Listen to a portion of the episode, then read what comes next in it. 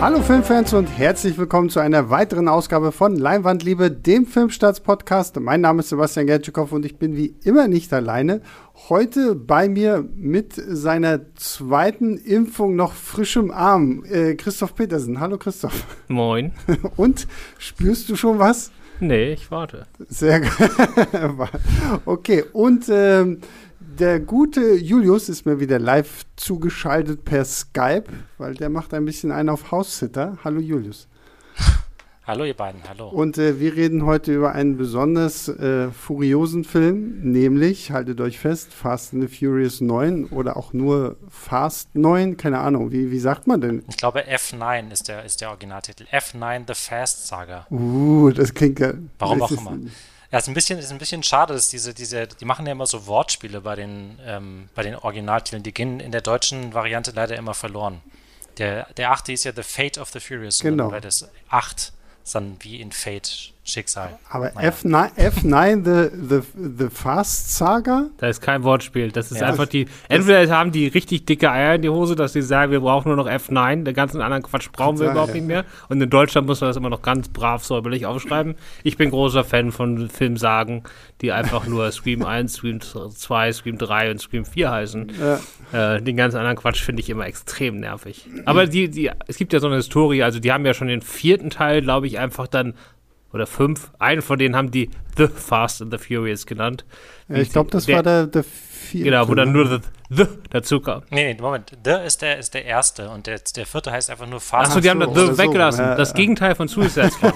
Weil der neue Suicide, der genau. neue Suicide Squad heißt ja nur The Suicide Squad. Ja, gut, dann gehen wir jetzt aber von The Suicide Squad wieder rüber zu nicht The Fast and the Furious, sondern äh, F9 ähm, bevor wir anfangen, über diesen Teil zu sprechen, ähm, wie sehr seid ihr denn Fans dieser bisherigen acht Filme plus eigentlich ein Spin-off?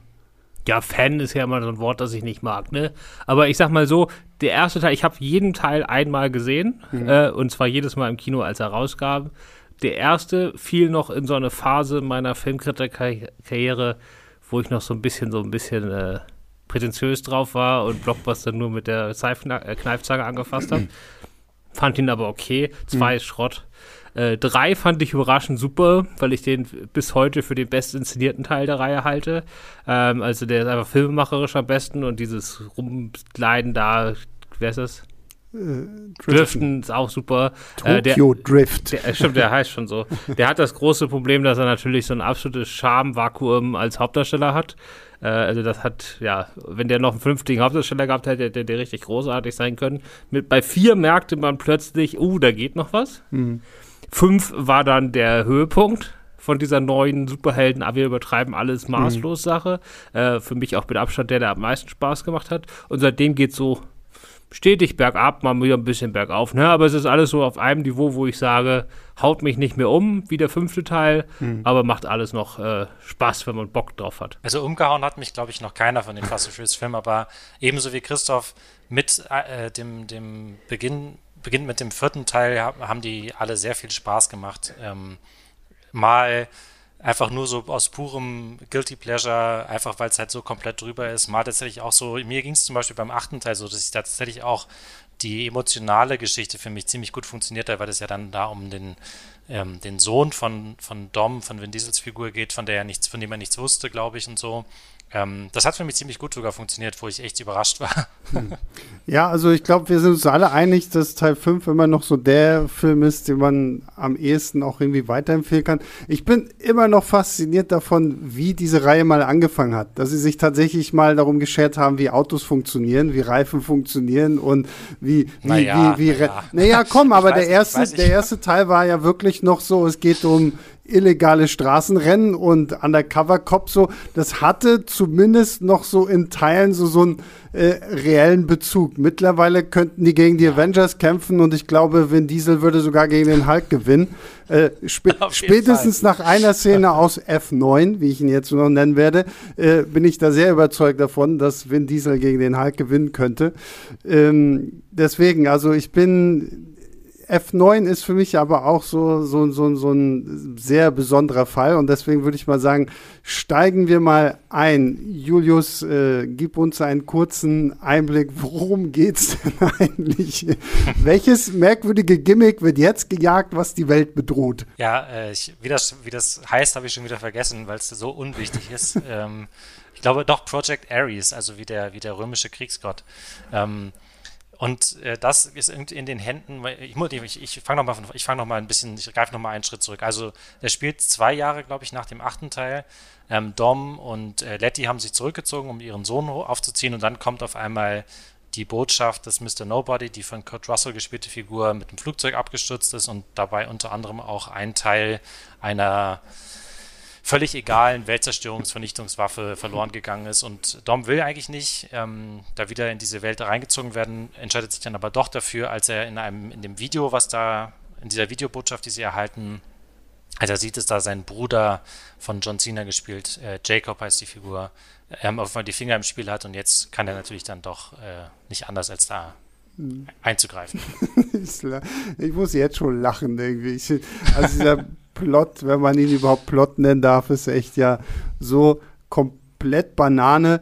Äh, was ich tatsächlich interessant finde, F9 ist ja so ein Film, der erzählt uns ja in Rückblenden auch noch mal ein bisschen mehr über Dominic Toretto und, und, und Jacob. Jacob auch. Und was ich ja sehr, sehr, sehr, sehr positiv anmerken muss, ist die Tatsache, dass man sich nicht dazu entschieden hat, Vin Diesel und John Cena irgendwie digital zu verjüngen, sondern dass man es tatsächlich mal heutzutage hingekriegt hat, zu sagen, okay, wir suchen uns zwei junge Schauspieler, die so mit beiden Augen zu, so halbwegs gut so aussehen wie ihre erwachsenen Counterparts und die spielen das denn. Also das muss ich sagen, wirklich, das fand ich Also ich, nee, ich weiß nicht, was du hast. Also ich hätte, würde unfassbar viel Geld dafür bezahlen, die verjüngte Version von Vin Diesel mit Haaren nee, zu sehen. Nee.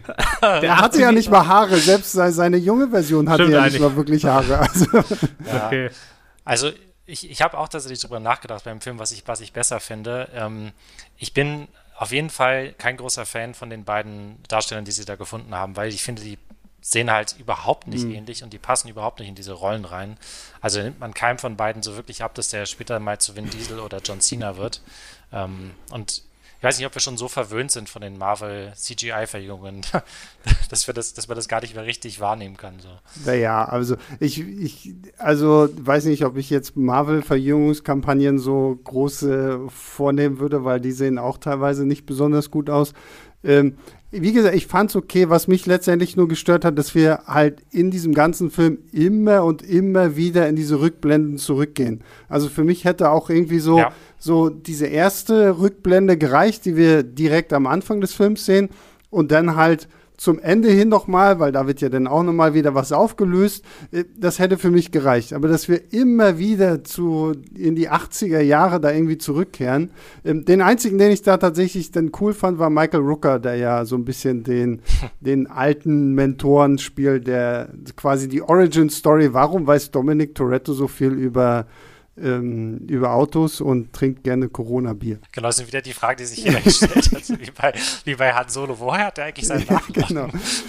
Äh, Ansonsten ist es halt alles sehr banal. Also die ganze hm, Rückblende ja. erklärt dir 50 Mal am Stück auf unterschiedliche Weise, wobei meistens nicht mal auf unterschiedliche Weise, mhm. auf sehr, sehr ähnliche Weise, dass der jüngere Bruder aber ganz doll eifersüchtig auf den älteren Bruder ist und doch jetzt endlich mal, und dieses, dieses Sprichwort wird 30 Mal in dem Film benutzt, aus seinem Schatten heraustreten mhm. will. Und das mhm. braucht alles kein Mensch. Und dann geht es halt darum, der Vater stirbt halt, das weiß man ja schon beim Autorennen. Und da geht es halt darum, hatte irgendjemand jetzt die Schuld dran oder nicht. Mhm. Aber so richtig wird das auch nicht aufgeklärt. Also es wird schon aufklärt, was da passiert ist. Aber was das jetzt für die erwachsenen Versionen bedeutet und so, das ist alles ziemlich. Ja, deswegen, weil das ist halt wieder okay. Man zieht sich im neunten Teil irgendwie auf einmal den äh, lang verschollen geglaubten Bruder aus dem Arsch und äh, muss dem jetzt halt noch irgendeine Backstory geben, damit wir auch äh, in Anführungszeichen glauben können, dass John Cena tatsächlich der Bruder von Vin Diesel ist, was irgendwie auch nochmal so sehr interessante. Das ist sowieso das Problem dieses Films, sind all die Sachen, die er machen muss. Mhm. Der muss irgendwie 35 F Figuren zurückbringen, die eigentlich schon tot waren. Der muss irgendwie 80 Figuren unterbringen, die jetzt noch irgendwie mitgeschleift werden, wo er für die Hälfte eigentlich gar nichts mehr, wenn man ehrlich ist, zu tun hat. Der muss irgendwie da einen Plot, den kein Mensch interessiert, muss er trotzdem Drittel seiner Szenen dafür aufwenden, nur um diesen Plot, der viel zu kompliziert ist, dafür, dass ihn keiner interessiert, äh, mhm. zu erklären. Und das sind alles diese Muss-Sachen, die in diesem Film drin sind, die, die zwischendrin erstaunlich wenig Platz für einfach Spaß haben. Ja, ja, da, da, da bin ich auch vollkommen deiner Meinung. Also ich also auch in diesem Film habe mir gedacht, okay, ähm, vor allem das Ding ist zweieinhalb Stunden lang. Ich glaube, wenn man das halt einfach gekürzt hätte, wenn man vielleicht auch tatsächlich mal Mut hätte zu sagen, okay, wir müssen diese ganzen tausend Charaktere da nicht noch mit drin haben. Und weil du es schon angesprochen hast und weil es jetzt auch kein großer Spoiler ist, weil man das schon im Trailer sieht, Hahn kehrt zurück. Also, ne, Trailer hat man gesehen, dann weiß man auch, dass der zurück. Ich finde, nachdem man ihn jetzt in diesem Film zurückgebracht hat, merkst du, okay, wozu? Man braucht ihn gar nicht. Also diese, dieser ganze Plot um die Wichtigkeit von Hahn, die hättest du auch anders erklären können, dann hättest du ihn nicht nochmal zurückkommen, äh, zurückbringen müssen. Das ist halt Fanservice. Ja, Aber das genau. Ding ist halt, er bringt erst noch mal eine andere neue Hauptfigur mit, ja? Ja, genau. Sie? Das ist L. Also ein junges Mädchen oder ja. jetzt eine junge Frau. So, die bringt er noch mit. Dann bringt er den kompletten Cast aus Fast and Furious 3 Tokyo Drift. Ne? Ja. Den, Haupt, den schamlosen Hauptdarsteller, der jetzt in der Nebenrolle ein bisschen mehr Charme hat. Aber dann bringt er noch die ganzen Techniker von damals an. Die konnte ich mich überhaupt nicht mehr erinnern. Da musste ich bei ihm DB nachgucken, ob die da überhaupt mitgespielt haben. Haben sie aber. So, die bringt er auch noch alle mit. Also da kommt ja nicht jetzt Hahn zurück, was sich ja die Fans gewünscht haben. Und dann ist das halt Fanservice. Dann freuen sich halt ein paar von mir aus. Dafür kann ich nochmal fünf Minuten hergeben. Aber erstmal kostet das wahrscheinlich alles insgesamt mit seiner Rückkehr 45 Minuten. Und dann bringt er noch seine ganze Klasse und alle seine Freunde bringt er auch noch mit. Und ja, und vor allen Dingen, sorry, also ich finde auch die Erklärung, warum er nun doch nicht in Teil 3 gestorben ist, finde ich irgendwie so absolut langweilig. Also vor allen Dingen für eine Reihe, die mittlerweile seine Charaktere ins All schickt. Ähm, hätte ich mir was Cooleres gewünscht als äh, das, was wir hier im Film geliefert bekommen, weil letztendlich dafür hätte ich ihn dann wirklich nicht gebraucht. Ja, ich hätte ich eigentlich gedacht, so ein bisschen so wie bei Sherlock, ne? Also da gibt es doch auch bei, bei, der, bei der Serie. Mhm. Da gibt es doch auch diese eine Folge, wo Moriarty da wieder aufersteht und da gibt es dann diesen total, ich meine, das ist total drüber und es macht im Sherlock-Universum für mich nicht viel Sinn, aber diese Erklärung hätte bei Fast and Furious super geklappt, mit dem, was einfach total gaga ist. Ich glaube, es geht halt vor allem auch darum, einfach jetzt hier noch für die für die Zukunft halt eben äh, auch so ein bisschen die Weichen mhm. zu stellen. Also deswegen ist, glaube ich, diese, diese, also sie sagen ja zumindest immer, dass jetzt hier diese Justice for Hahn-Kampagne äh, jetzt auch wirklich, dann wirklich beginnen soll und Teil 10 und 11 dann vielleicht noch ein bisschen mehr auch in, in den Mittelpunkt gerückt wird, dass jetzt halt eben da mal aufgeklärt wird, warum ist es, ist es eigentlich okay, dass Jason Statham auf einmal zu den Guten gehört, obwohl doch eigentlich alle davon ausgegangen sind, mhm. dass er Hahn halt umgebracht hat und so. Ähm, keine Ahnung, da müssen wir halt eben aber auch mal abwarten, ob da überhaupt noch was draus Ja, weil sich die Reihe immer so wahnsinnig drum schert, warum Böse auf einmal gut sind. ja, was, ich, was ich aber an, an der Rolle von Hahn ja nach wie vor immer noch faszinierend finde, dass diese Figur ja die ganze Chronologie von Fast and the Furious äh, ein bisschen äh, verwirrend gestaltet, weil er stirbt ja in Teil 3, dann taucht er plötzlich aber in Teil 4 wieder auf, ist fester Bestandteil in Teil 5 und Teil 6, bis du dann herausfindest, okay, Teil 4, 5 und 6 spielen allein wegen Hahn chronologisch vor den Ereignissen von Teil 3, in dem er ja dann stirbt. So, wo ich mir denke, okay, wow, sowas brauchtet ihr jetzt also auch noch, dass man nicht einfach anhand der Zahl im Titel sagen kann, welchen Film ich mir zuerst angucken muss. Nein, theoretisch kann man es sogar noch irgendwie merkwürdig umspringen und äh, hat da so eine absurde Chronologie. Dann würde ich sagen, dann, ähm, wir gehen ja mal durch so ein bisschen so, was wir hier noch so in diesem Film haben, äh, was nicht sonderlich viel ist, wenn ich ehrlich sein soll. Ähm, was mich so ein bisschen enttäuscht hat, ist tatsächlich die Action gewesen. Also ich muss sagen, die ersten 15 Minuten, da dachte ich, okay, wow, wenn das so jetzt weitergeht, bin ich voll dabei. Also die ersten 15 Minuten, Julius hat es ja vorhin erwähnt, es geht, geht auch anfangs um einen Flugzeugabsturz und dann müssen sie ja dieses Flugzeug finden und werden dann von äh, Jacob überrascht und keine Ahnung was und dann gibt es furchtbar ähm, Physik verneinende äh, Antigravitations-Action-Sequenzen, die aber irgendwie trotzdem irgendwie sehr, sehr äh, amüsant aussehen. Und das fand ich noch gut. Irgendwann zum Schluss hatte ich so ein bisschen so dieses Michael Baysche Transformers-Ding, dass ich mir gedacht habe, okay, eigentlich ist es mir jetzt ein, ziemlich egal, was gerade passiert.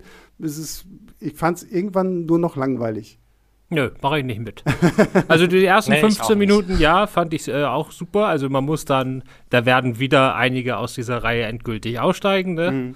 Also die verabschiedet sich ja, merkt man auch am Einspielergebnis, das hängt nicht nur mit Corona zusammen, sondern die wird jetzt zumindest im Westen der Welt äh, von, von, drei, von Film zu Film immer weniger erfolgreich, weil, glaube ich, einfach immer mehr Leute sagen, jetzt ist es mir wirklich zu viel. Mhm. Aber wenn man noch an Bord ist, dann machen die ersten 15 Minuten, wo sie durch ein Minenfeld rasen, aber genau, viel zu schnell ja. sind für diese Minen und dann diese Zugbrücke, die schon halb abgerissen ist, hochrasen und dann da, das funktioniert. Wie soll das funktionieren? Ja, naja, genau. egal, aber es funktioniert in dem Film und es sieht irgendwie cool aus und man kann damit seinen Spaß haben. Und dann fängt er an, das ist einfach nur Gaga. Und dann fängt er ja im weiteren Verlauf an, ein Hauptgimmick einzuführen in diesem Film, das er quasi hauptsächlich benutzt. Magnete. Äh, Magnete, genau solche mega super Magnete, die an den Autos oder in irgendwelchen Lastwagen angebaut sind, wo man dann per Knopfdruck anziehen und abstellen stoßen kann. Dann kannst du das Auto an dich ranziehen und dann kannst du wieder, drückst du auf den Knopf und dann fliegt das weg. Dein, dein eigenes Auto, wenn du da drin fährst, überhaupt nicht in Anspruch. Das ist, Nein, jetzt kommt an, der, der, Traktor ist natürlich 20 mal so schwer. Natürlich passiert dann mit deinem Auto. Ja, aber ich meine, dann später bauen sie die Dinger ja auch noch in ihre Autos ein und dann ziehen sie trotzdem irgendwelche Monster. Ja, eben, das meine ich ja. Also man darf da nicht so viel drüber ja, Ja, klar, das ist bei dieser Reihe schon. Aber eh ich finde, vorbei. die benutzen die Magnete echt kreativ und ich hatte damit fast ja. allem meinem Spaß. Also ich habe auch tatsächlich mit den drei großen bei den drei großen Action-Highlights. Es gibt den, diesen Anfang, der in so einem fiktiven mittelamerikanischen Staat spielt. Dann gibt es eine in Edinburgh und dann gibt es auch ein Finale in äh, Tiflis, glaube ich. Ähm, und mir haben alle diese drei großen Auto-Verfolgungsjagd-Action-Szenen eine Menge Spaß gemacht. Die sind halt wirklich endgültig komplett drüber, aber das war die Reihe auch schon seit Teil 5, spätestens Teil 6, das ist, glaube ich, der mit der Landebahn ne, und dem genau, Flugzeug. Genau, ja. ähm, also da, da habe ich auch keine besonders realistischen Erwartungen dran gehabt. Und mir hat es einfach gerade auch so nach dieser langen Kinopause und so eine Menge Spaß gemacht. Ja, diese lange Kinopause, das gebe ich dir alles. Und wie gesagt, also mich, mich stört das so innerlich so, so 2% äh, stört, stört mich das daran, dass sie in einem Elektromagneten-Auto äh, fahren und äh, selber nicht davon betroffen sind, wenn sie diese Magneten anmachen. Weil ich weiß ganz genau, ja, okay, ähm, hier wird als, oh, du fällst von 300 Meter runter, oh, hier, ich, schu ich schubst da mal noch ein Auto hin, dann fällst du sanfter und äh, alles stehen wieder auf. Das ist auch, wie gesagt, damit habe ich mich abgefunden. Das Problem, finde ich, ist einfach nur, ich habe es jetzt halt schon was viermal gesehen. Also da finde ich, reichen mir persönlich Magneten einfach nicht mehr aus. So, nett sie dieses Gimmick auch irgendwo umsetzen, aber letztendlich, glaube ich, hätte ich mir hätte ich es mir vielleicht tatsächlich ein bisschen verrückter gewünscht. Da, deswegen fand ich halt tatsächlich diese Anfangssequenz mit dieser ähm, äh, Hängebrücke, die kaputt geht und diesen verrückten Sachen, die der gute Dom dann da mit seinem Auto macht, äh, das, das fand ich witzig, weil es irgendwo noch mal was hatte, so von wegen, ja, okay, genau, alles klar. Ähm, aber so nachher Magneten, wir fahren mit Autos so, das war schon fast wieder zu langweilig einfach. Na, ich fand es halt sehr kreativ und deswegen hat es mir Spaß gemacht. Man muss aber ehrlich zugeben, es ist der, das erste Finale dieser Reihe, dass das der Vorgänger nicht toppt im Sinne mhm. von Größe. Ja. Also das beste Finale wird immer dieses mit dem Safe in Teil 5 ja, bleiben. Ja, ja, Aber so danach wurde es halt immer größer, bis zum U-Boot von Teil 8. Oder war das Teil 7? Weiß ich nicht. Aber und, nee, und dann 8. Und dann gab es zwischendurch noch diese, was mir super gefallen hat, aber ich weiß gar nicht, ob es im Finale war, aber da gab es dieses mit den ferngesteuerten Autos in New York, wo sie da diese ganzen Sachen gekapert haben. Mhm. Fand ich auch äh, visuell fantastisch, wenn die da alle aus den Hochhäusern oder Parkhäusern rausfliegen und dich wie so Vögel angreifen. Äh, das fand ich super. Das macht der hier nicht. Der ist, also das Finale ist für Fast Fast and Furious Verhältnisse, da wo die Reihe jetzt mittlerweile ist, fast ein bisschen bescheiden. Ja, ja das stimmt. Von der Größe her. Aber mir gesagt, die, die hatten genug spaßige Einfälle. Das, ich fand es halt.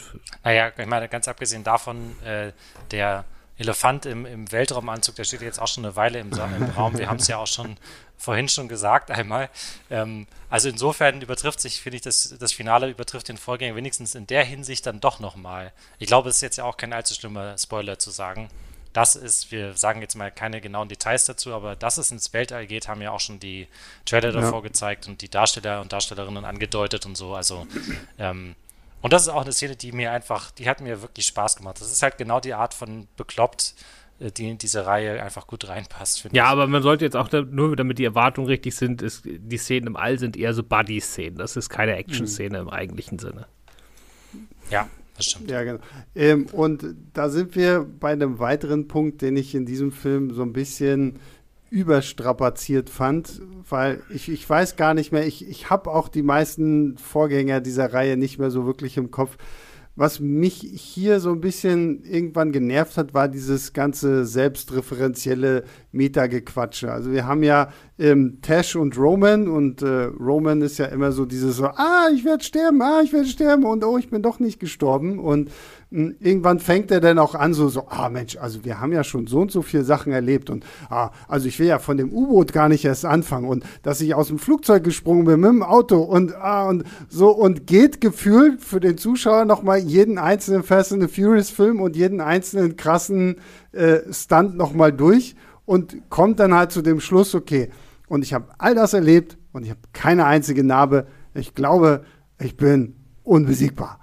So, und dann wird sich darüber lustig gemacht. Ich habe nur noch darauf gewartet, dass sie irgendwie so einen tatsächlichen Superheldenspruch oder irgendwie was Avengers-mäßiges bringen. Nee, das ist eins zu eins die Story aus Unbreakable.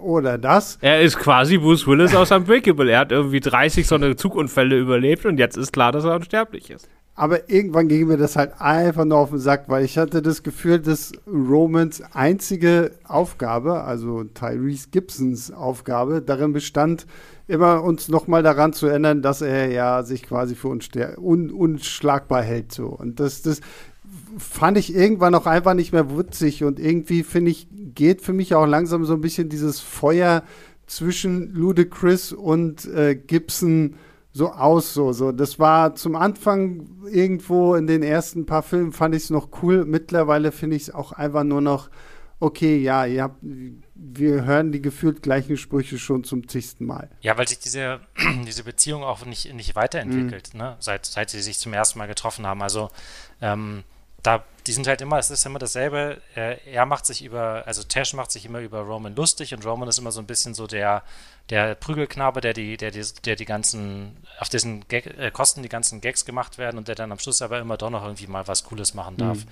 Ähm, und das ist tatsächlich auch verschenktes Potenzial. Also ich fand es in diesem Film ganz äh, angenehm oder eine, eine, Tendenz in die richtige Richtung, dass die, dass hier tatsächlich wirklich mal alle Figuren oder zumindest die meisten Figuren was zu tun bekommen. Also es gibt gleich äh, eine von den ersten ähm, größeren Action-Szenen, äh, also bei dieser größeren Action-Verfolgungsjagd auf dieser Insel, hat äh, Roman zum Beispiel auch einen eigenen oder so einen Alleinmoment, wo er irgendwie so einen Haufen Gegner umballert und dann am Schluss gibt es nochmal so, eine, so einen Handlungsstrang, der, wo dann äh, Jordana Brewster und Michelle Rodriguez nach Tokio äh, reisen und sowas. Also das ist so, wenn man sich anschaut, wie das teilweise in den vorherigen Filmen war, wo eigentlich nur Vin Diesel äh, was machen durfte und die anderen höchstens Stichwortgeber waren. Mhm. Ähm, das ist irgendwie schon ähm, es ist schon eine Weiterentwicklung, aber es ist halt noch nicht da, dass man jetzt irgendwie denkt, oh wow, hier haben sie jetzt wirklich die, diese Figuren, die man jetzt seit fünf Filmen begleitet, irgendwie mal äh, auf ein ganz neues, ganz neues Level gehievt oder irgendwie so. Ja, sie haben aber auch wirklich nur was zu tun im Sinne von, sie tragen was zu der Action-Szene mhm. bei. Also das ist ja rein mechanisch. Das, das ist, ich finde, ja. alles, diese ganze Familie Geschichte, sie haben immer dieses Family, Family, Family. Aber in den vorigen Filmen, ich meine, das ist natürlich mittlerweile längst ein Meme, klar, aber in den vorigen Filmen konnte man das glauben, wenn man will. Der Punkt ist jetzt vorbei. In diesem Film ist das pure Behauptung, da wird überhaupt nicht mehr darauf eingezahlt, da wird überhaupt nicht mehr dran gearbeitet. Ähm, es gibt überhaupt keine tollen Momente mehr zwischen den Figuren. Wenn die zusammen sind, ist das Einzige, was da noch passiert, sind irgendwelche Lagebesprechungen, mhm. in der die wie bei einer PowerPoint-Präsentation aufführen, wer bitte was als nächstes macht. Das ist stinklangweilig. Da gibt es auch überhaupt keine Chemie mehr zwischen denen. Mhm. Und die einzigen Figuren, die irgendwas machen dürfen, was auch ihre Figuren weiterbringt, sind halt, wie äh, Hühe schon gesagt hat, Michelle Rodriguez als Letty und äh, Jordana Booster als Mia, wenn sie zusammen nach Hongkong oder Tokio, irgendwo Tokio, Tokio, Tokio fahren ja. äh, und da ein bisschen zusammen Nudeln essen. Aber das bringt auch die Figuren nicht wirklich weiter. Das ist eher ein Statement zur Reihe, weil äh, vor allen Dingen Michelle Rodriguez hat sich ja die jetzt seit zehn Jahren in der Reihe dafür eingesetzt, dass die Frauen mal ein bisschen besser wegkommen. Mhm. Und das ist jetzt, glaube ich, mehr so ein Statement in die Richtung und das finde ich auch völlig in Ordnung. Aber sozusagen wirklich tiefer gehen tun sie da in ihren Gesprächen auch nicht, auch wenn sie eigentlich die einzigen beiden Figuren im gesamten Film sind, die einfach mal zwei Minuten lang über irgendwas sich vernünftig wie ja, normale ja. Menschen unterhalten können. Ja, aber wo Frauen ein bisschen besser wegkommen, das ist auch was, was ich, äh, was ich ganz interessant fand, dass die Reihe jetzt in dem Film langsam so ein kleines bisschen erwachsen wird. Ich glaube, es war ja noch der achte Teil, der mit diesem Rennen da auf Kuba beginnt, wo auch quasi die Kamera direkt dann bei so einem, bei so einer klappbekleideten Frau unter den Rock schielt. Ähm, und hier gibt es jetzt tatsächlich mal ausnahmsweise keine Frauen, die nur noch aus, die quasi im, im, Bikini durchs Bild laufen, nur um mal im Bikini durchs Bild gelaufen Na, zu sein. Was ist, was ist hier mit dieser andere, komischen Mega-Party ja, genau. da von diesem komischen Also das ist, das, das ist Otto? Ich, hatte mir das, ich hatte, das, ich hatte, ich hatte wirklich gedacht, dass sie es vielleicht ganz sein, sein lassen, aber dann kommt da doch noch mal so ein, aber auch das ist immerhin so, wo ich so fand, okay, vielleicht so ein bisschen so ein Schritt, vielleicht bei Teil, bei Teil 10 dann einfach gar nicht mehr oder sowas. Irgendwann, irgendwann ist man dann, sind sie da vielleicht mal rausgewachsen. Keine naja, die Party wird ja aber schon als was Negatives dargestellt. Es kommt ja auch raus, dass er ja. die alle gekauft hat, alle ja, Frauen, die gut, da sind. Trotzdem. Und was natürlich viel wichtiger ja. ist, als das jetzt, wo die Kamera hinguckt, Vin Diesel sitzt in diesem Film gleich zweimal auf dem Beifahrersitz beide Male bei Frauen. Ja. Eine davon ist über 70 und die andere hat keinen Führerschein. Also, mal ganz ernsthaft, das hätte der ja. vor zehn Jahren, ich habe den ja interviewt und mal irgendwann gefragt, ob er sich nicht auch mal einen Fast and Furious Film vorstellen könnte, wo ein Elektroauto kommt, ne? Der hat mir fast den Kopf abgehauen. also, der hat sich in den letzten zehn Jahren, der hat das noch ein bisschen zurückgeschraubt. Ja, dann, das wird ja. wahrscheinlich die große Neuerung in Teil 10 sein. Sie fahren alle nur noch Tesla oder irgendwie sowas. Äh, was ich mich aber bei diesem ganzen Ding auch immer wieder gefragt habe, ähm, wo haben die eigentlich die, das Kind hin abgeschoben? Ich meine, sie, sie, sie Das ist doch bei, das wird doch gesagt, ähm, der kleine Brian ist beim großen Brian. Ach so. Also äh, Paul Walker lebt doch noch. Also die Figur von Paul, nicht Paul Walker lebt nicht mehr, aber die Figur von Paul Walker lebt noch in der Filmreihe. Das wird ja so an zwei, drei ach Stellen so, sogar ach gesagt. So, okay, ach genau. so, okay. Ja, ich habe es zwar irgendwie akustisch wahrgenommen, aber irgendwie nicht mehr damit verbunden, weil Brian ist für mich Paul Walker. Paul Walker ist leider gestorben und deswegen existiert Brian für mich. Aber stimmt, ja, klar, du hast recht. Natürlich lebt Brian in der Logik dieser Reihe, lebt er ja noch irgendwo. Sie sind ja nur. Ja, und nicht nur, also mal ganz ernsthaft, es besteht die ernsthafte Chance, dass sie den für einen der nächsten beiden Teile für eine größere Rolle zurückbringen. Ob oder jetzt komple Bruder, komplett computeranimiert oder was weiß ich, weiß ich nicht. Aber die Chance besteht, da denken die ernsthaft drüber nach. Oh, wirklich? Ja, oh, oder, oder, halt irgendwie nur in seinem, in seinem, in seinem Auto sitzend oder sowas. Und man sieht ihn nur durch die Fensterscheibe oder sowas. Das könnte ich mir vorstellen. Oh, komm, ey. Also langsam wird's dass wenn dann noch irgendwie Brian plötzlich wieder Teil der Handlung wird, am Ende ist er irgendwie plötzlich ein Böser und wir sehen ihn die ganze Zeit immer nur mit so einem, mit so einem verdunkelten Helm auf dem Kopf in seinem Auto sitzen und irgendwann zum Schluss nimmt er diesen Helm ab und sagt, boah, haha, ich bin Brian und ich bin böse.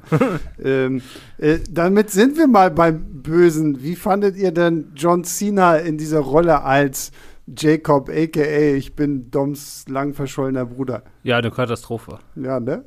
und das Ding ist aber, er hat auch, er kann, das kann er einfach nicht. Also vom hm. Beginn seiner Wrestling-Karriere durch alle seine Filmrollen.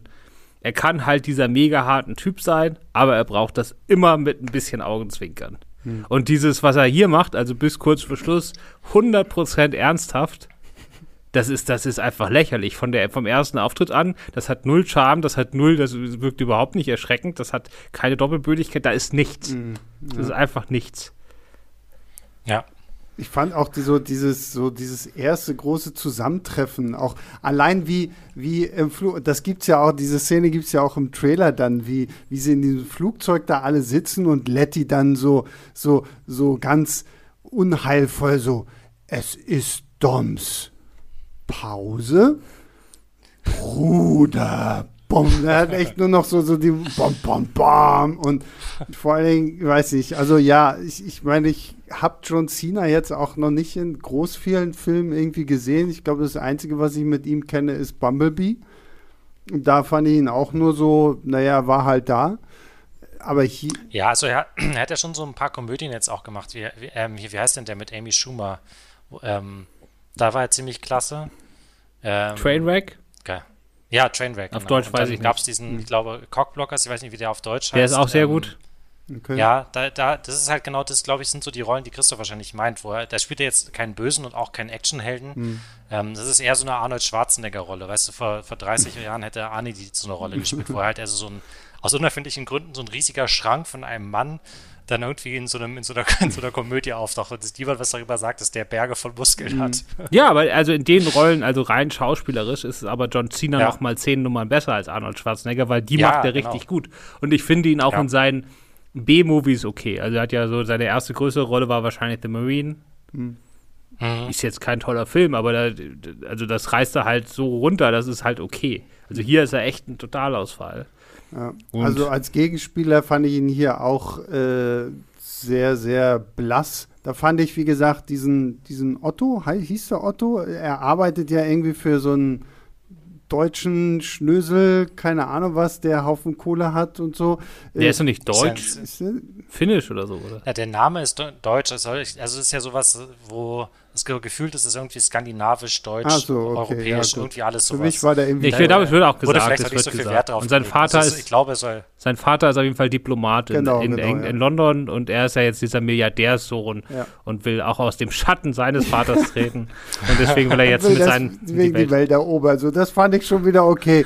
Der, der war doof, aber der war halt irgendwie so, so, so krass überzeichnet blöd, dass ich mit dem schon wieder irgendwie so meinen Spaß hatte. Was ich ein bisschen schade fand, wer irgendwie so auch nicht so richtig zur Geltung gekommen ist, war für mich Charlize Theron als Cypher, wo ich auch immer noch nicht so ganz nachvollziehen kann, wie man dieser Figur jetzt einen Spin-off schenken kann, was, was, was sie damit dann ja, machen. Die müssen wollen. die mehr von alleine lassen. Also Charlize Theron kann das schon. Also Charlize Theron ja, hat das erste Mal, als sie wirklich die Bösewicht in der Reihe war, das war vollkommen in Ordnung. Gut, und in anderen ja. Filmen in den letzten Jahren hat sie auch gezeigt, dass sie bissig richtig gut kann. Also dunklen Humor kann die schon oder mhm. trockenen Humor. Das Problem hier ist, dass die Rolle ist eigentlich äh, fantastisch, wenn man sie wirklich auskosten könnte, darf genau, sie aber nicht. Ja. Also sie ist quasi von Otto, von dem Bösen, gefangen genommen worden und ist der, dessen unfreiwillige Beraterin und deswegen ist sie da in so einer Kaserne, in so einem Glaskäfig gesperrt. Sie ist so ein bisschen Hannibal Lecter. Hannibal ne? Lecter ja. in, in Triangle So, und dann kommt ihr erster Auftritt und man denkt, cool, mal gucken, was Charlize von da jetzt abzieht und wie irgendwie sexy dann sie da durch den Glaskasten schreibt, während sie gleichzeitig aber ganz geheimnisvoll gefährlich ist und schieße mich tot. Und was sagt sie fünf Minuten lang auf? Den Plot des Films. Mhm.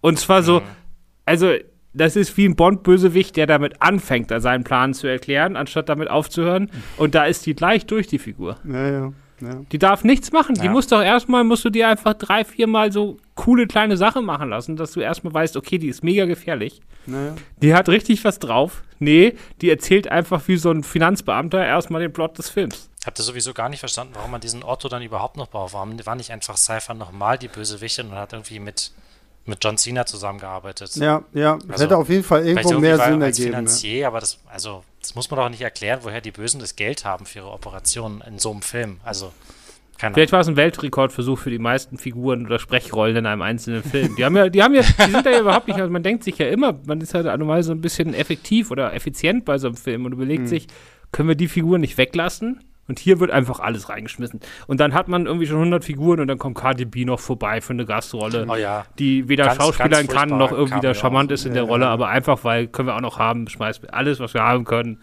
Wir haben Zeit, wir haben Zeit, macht alle mit.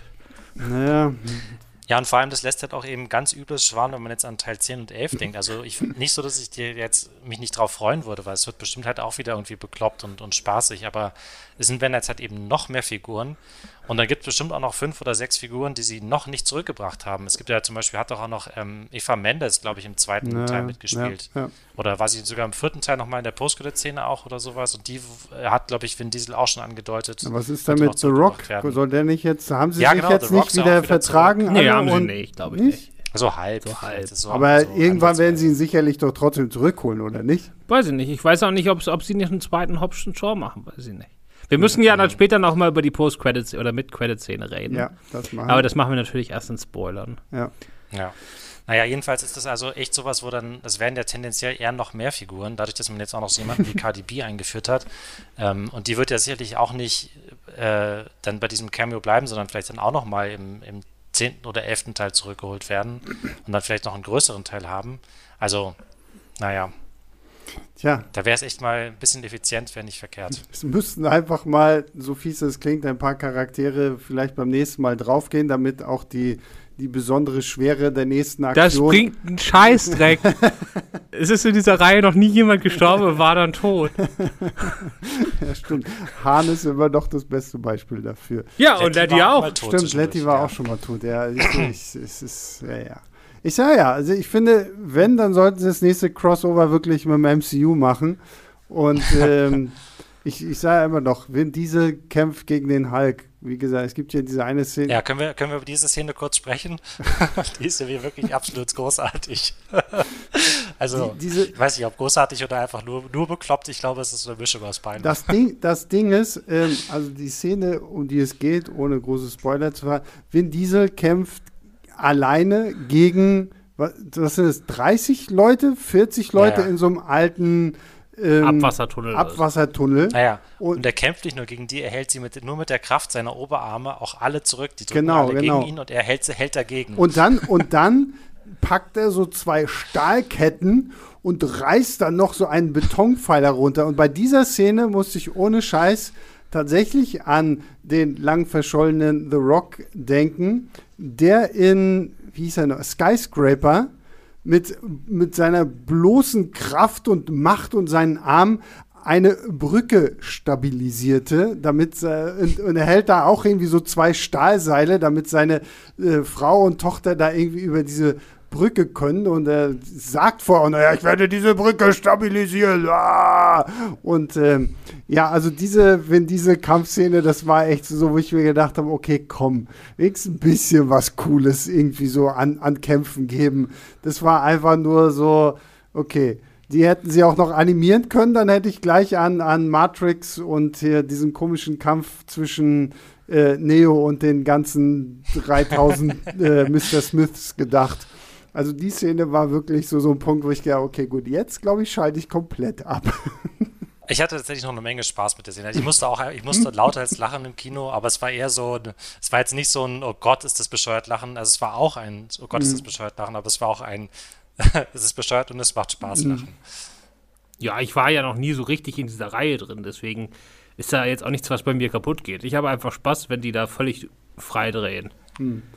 Ja, Warum ich, nicht? Ich, es ist halt immer so dieses krasse Kontrastprogramm, was wir mittlerweile haben. Ne? Du hast auf der einen Seite so rein wie John Wick und Co., die versuchen, so Kampfchoreografien so realistisch wie möglich zu machen. Und dann hast du Vin Diesel, der einfach nur krass ist und äh, 30 Leute nur mit seinem Atem und seinen Armen irgendwie von sich hält. So. Das, äh also ich glaube das auch, weil Vin Diesel hat da ja mitgemacht, ne? Der war mhm. ja, ist, ist, ja gut, ne? Und war dann so ein bisschen in diesem Marvel-Zirkus drin. Und ich glaube, er will ja da demnächst auch mal eine richtige Rolle übernehmen. Da hat er, ist er schon sicher? Nein, egal. Nee, ich, ich glaube, er will bei Marvel noch mal eine richtige mhm. Rolle spielen. Und äh, ich glaube, der, der fand das geil da. Und er ist halt zurückgekommen ja, und hat gesagt, wir machen das jetzt hier. Also unser Ziel ist nicht mehr irgendwie Auto-Action, unser Ziel ist, wir wollen Avengers 4, aber in größer. Ja, ja, ja, ja. Ja, genau so fühlt sich das Ganze auch irgendwie ein bisschen an. Kann natürlich aber auch damit zusammenhängen, dass äh, jetzt mal auf so einer rein finanziellen Ebene, dass der, dass das Einspielergebnis von Fast and Furious über die letzten fünf Teile immer mehr in Richtung Fernost gewandert ist. Mhm. Und da ist halt diese Art des Action-Kinos, wenn du dir da die großen chinesischen Blockbuster anguckst, die sind halt immer schon zehn, Gra äh, zehn Level höher gewesen als in Amerika, was, das, was die, den mhm. puren Wahnsinn angeht. Und dann geht es jetzt einfach mehr in die Richtung. Ja, ja. Haben wir noch irgendwas Wichtiges? Sonst würde ich zum Fazit und zum Spoiler-Teil kommen. Aber ich glaube, wir haben über F9 äh, alles gesagt, was es zu sagen gibt. Deswegen ähm, Julius, du bist hier unser Gast, weil Christoph hat die Kritik geschrieben, deswegen darfst du mal anfangen. Ähm, ja, ich würde 3,5 von 5 Sternen geben. Also ich glaube, damit bin ich auch so ungefähr wie bei den vorherigen Teilen. Die haben, den habe ich allen 4 oder 3,5 Sterne gegeben. Ich habe sie auch alle nur einmal gesehen. Ich glaube, Christoph hatte das vorhin auch gesagt. Ähm, keine Ahnung, wie es beim nochmal anschauen aussehen würde. Aber hier hatte ich auf jeden Fall im Kino eine Menge Spaß, wenn man sich auf diese völlig bekloppte äh, Action und diesen völlig überzogenen Dings äh, riesen Trara einlassen kann und zwischendurch ab und zu mal diese etwas äh, schwerfälligeren Dialoge ausblenden kann, dann kann man damit eine Menge, Menge Freude haben. Mhm. Christoph? Ich konnte den nicht ganz ausblenden, also ich habe mich zwischendurch gelangweilt. Mhm. Aber in den Momenten, die mir Spaß machen sollten, die haben mir dann auch wirklich Spaß gemacht. Ich stand dann am Schluss zwischen drei und dreieinhalb und dann habe ich halt Julius Wertung genommen für die Kritik. ich, persönlich steht da irgendwie dazwischen. Ich hatte da keine Lust, mich zu entscheiden, habe ich Julius belassen. Mhm. Außerdem jetzt, wo gerade wieder Kino losgeht, da ist man halt, wenn man zwischen zwei Noten steht, gerne mal ja, na klar. Und um Gottes Willen, auch hier müssen wir, glaube ich, wieder die gleiche Parole bringen. Wenn ihr euch den anguckt, guckt ihn euch halt unbedingt im Kino an, weil ich meine, allein wenn die Motoren röhren, wenn die Magneten, Magneten und äh, Vin Diesel kämpft, da muss man das auf der großen Leinwand sehen. Ja, das ist ja der Grund, warum ich noch nie einen Film zweimal gesehen habe. Also vielleicht würde ich jetzt bei Teil 10, weil ich mache ja gerne so eine, so eine äh, selbstkasteienden Marathons. Also vielleicht gucke ich dann alle zehn am Stück mal im Kino. Aber ich, warum sollte ich mir denn jetzt einen dieser Filme auf DVD, ich habe einen sehr, sehr großen Fernseher, aber warum sollte ich mir das angucken? Das macht überhaupt keinen Sinn. Ähm, ich würde dem Ganzen trotzdem nur zwei von fünf geben. Also ich, das ist, glaube ich, auch das seit langem mal wieder, dass ich wirklich so ein bisschen runtergehe von meiner Wertung ich habe dieser Reihe viel verziehen und ich habe ihr auch immer gerne verziehen, aber so langsam sollten sie es doch irgendwo zum Ende bringen, weil was wollen sie denn jetzt noch machen? Jetzt waren sie schon im Weltall, keine Ahnung, was jetzt uns in Teil 10 und Teil 11 erwarten wird und was noch mit diesen ganzen Spin-offs wird. Ich fand es auch schon immer lustig, dass es auch eine Fast and the Furious Animationsserie auf Netflix gibt, so wo mhm. irgendwie jugendliche Raser durch die Gegend fahren, so, wo ich ja auch dachte, okay, ja gut, passt. Ähm, ich muss aber auch dazu sagen, vielleicht zu meiner Verteidigung beziehungsweise zur Verteidigung von Fast and Furious 9. Ich hatte an dem Tag zwei Pressevorführungen und ich habe mir vor Fast and Furious 9 der Rausch angeguckt. Und ich musste wirklich von dem Kino, äh, von der Filmkunst 66 rüber zum Zoopalast und ich glaube, es war einfach nicht genug Zeit, um noch das ganze Emotionale von der Rausch zu verarbeiten, äh, was wir dann im nächsten Podcast dann kundtun werden, um, um mich dann wirklich voll und ganz auf das, die Niveaulosigkeit von F9 einzulassen. Ähm, deswegen, keine Ahnung, vielleicht gehe ich ihn auch noch mal irgendwie im Kino gucken mit ein paar Freunden, dann wird es vielleicht noch ein bisschen lustiger, aber ich bleibe erstmal bei zwei Sternen. Dann, Christoph wollte noch über die Post-Credit-Scene sprechen. Ja, die muss mir halt wieder jemand erklären. Ne? Das ist wie bei allen Post-Credit-Scene. Ich verstehe das Ach, ja alles. Okay, nicht. Julius, möchtest du? Außerdem, mal als oh, man muss ja teasern auch, damit die Leute auch dranbleiben. Ne? Kennst du als jemand, der so Podcasts macht, der weiß, wie das funktioniert. Ich sage nämlich jetzt schon mal, die Post-Credit-Szene ist eiskalt aus einem anderen Film mit laut. Bam. Oha.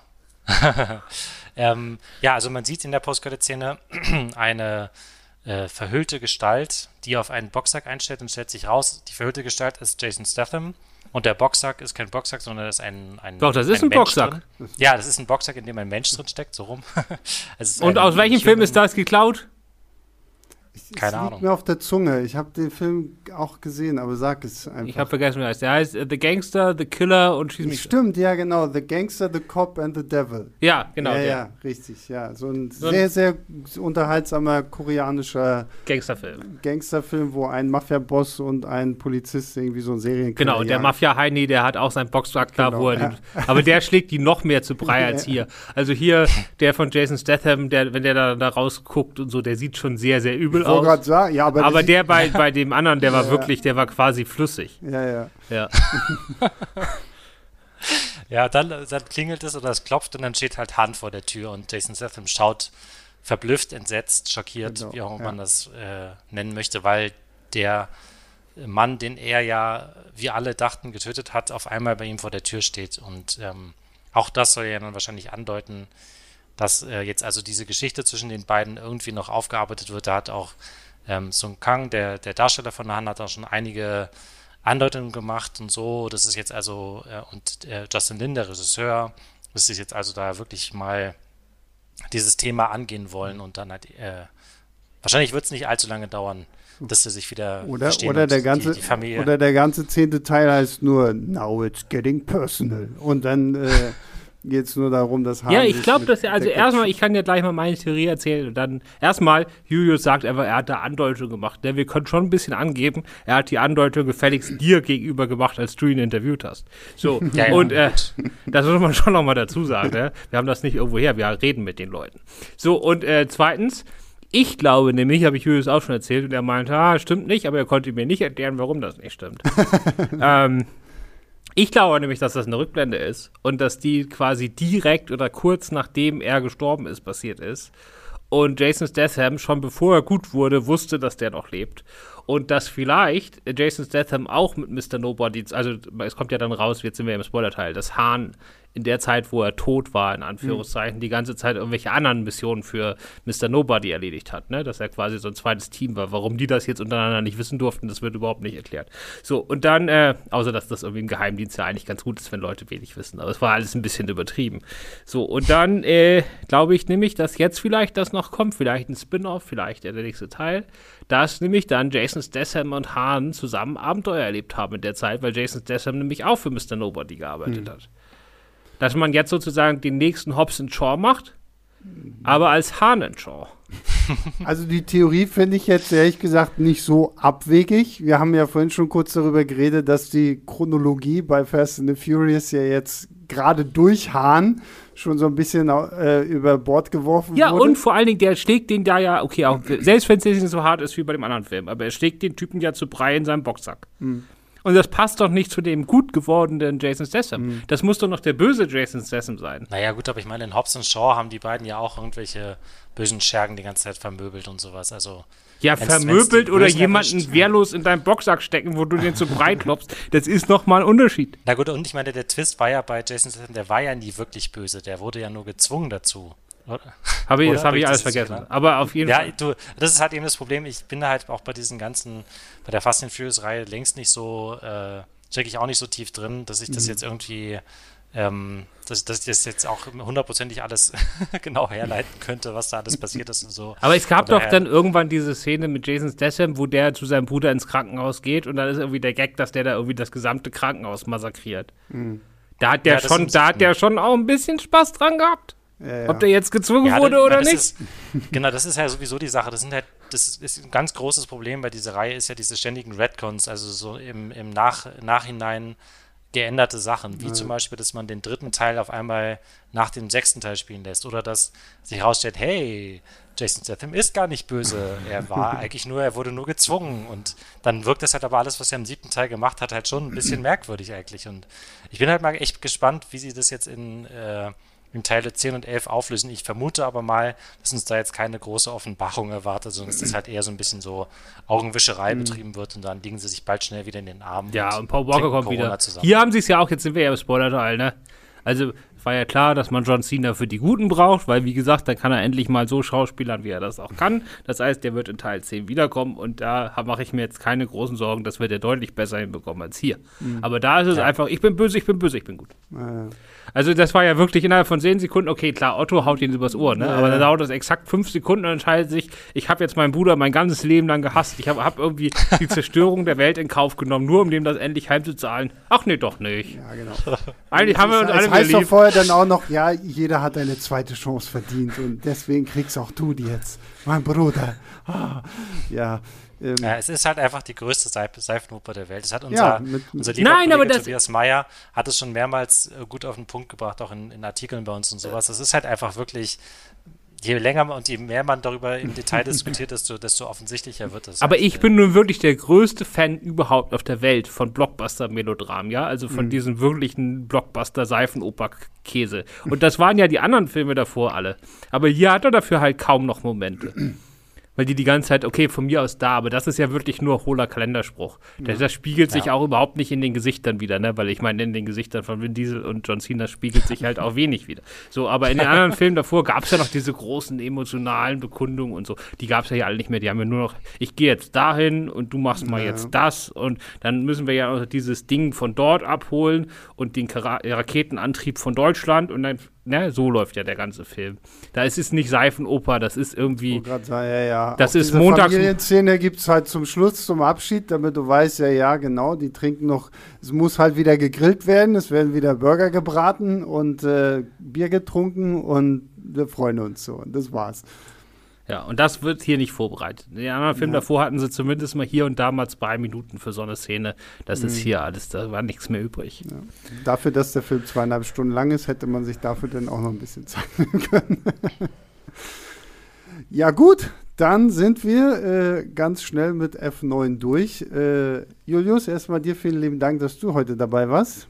Ja, sehr gerne. Äh, Christoph, vielen lieben Dank, dass du auch dabei warst. Und ja, ich glaube, ich weiß es gar nicht so genau, aber ich glaube, ich bin dabei der Rausch dann nächste Woche auch da. Da wird das ja spaßig, wenn du da mit so solchen Emotionen da jetzt schon in den Podcast rein. Ich komme jetzt, ja, ja, das ist äh, große Teaser für den Der Rausch-Podcast. So, der, der gute Sebastian hat alle Emotions. Also, wenn geführt, ihr Sebastian schon immer mal heulen hören wolltet, nächste Woche geführt, ist es die, so. die man fühlen konnte. Und ja, genau. Also, das sagt dann vielleicht. Macht ihr das dann eigentlich auch so, dass ihr dann auch diesen, den Pegel da die ganze Zeit haltet im, im Podcast? Ich habe es so tatsächlich überlegt, eigentlich müsste man das machen, weil in dem Rausch geht es ja darum, das können wir ja jetzt schon mal sagen, dass es um die Theorie geht, der Mensch hat äh, 0,5 Promille zu wenig im Blut, um halt wirklich glücklich zu sein. Und eigentlich müssen wir uns ich hier schön, schön was hinstellen und dann wird so ein bisschen, ich glaube, vielleicht wird das so eine neue ähm, Podcast-Reihe, The Drunken Podcast. So, wir, wir hauen uns einfach mit Alkohol voll. Ja, Aber das ist gut, das können wir uns leisten. Ich, ich, ich beantrage das nachher mal bei den Spesen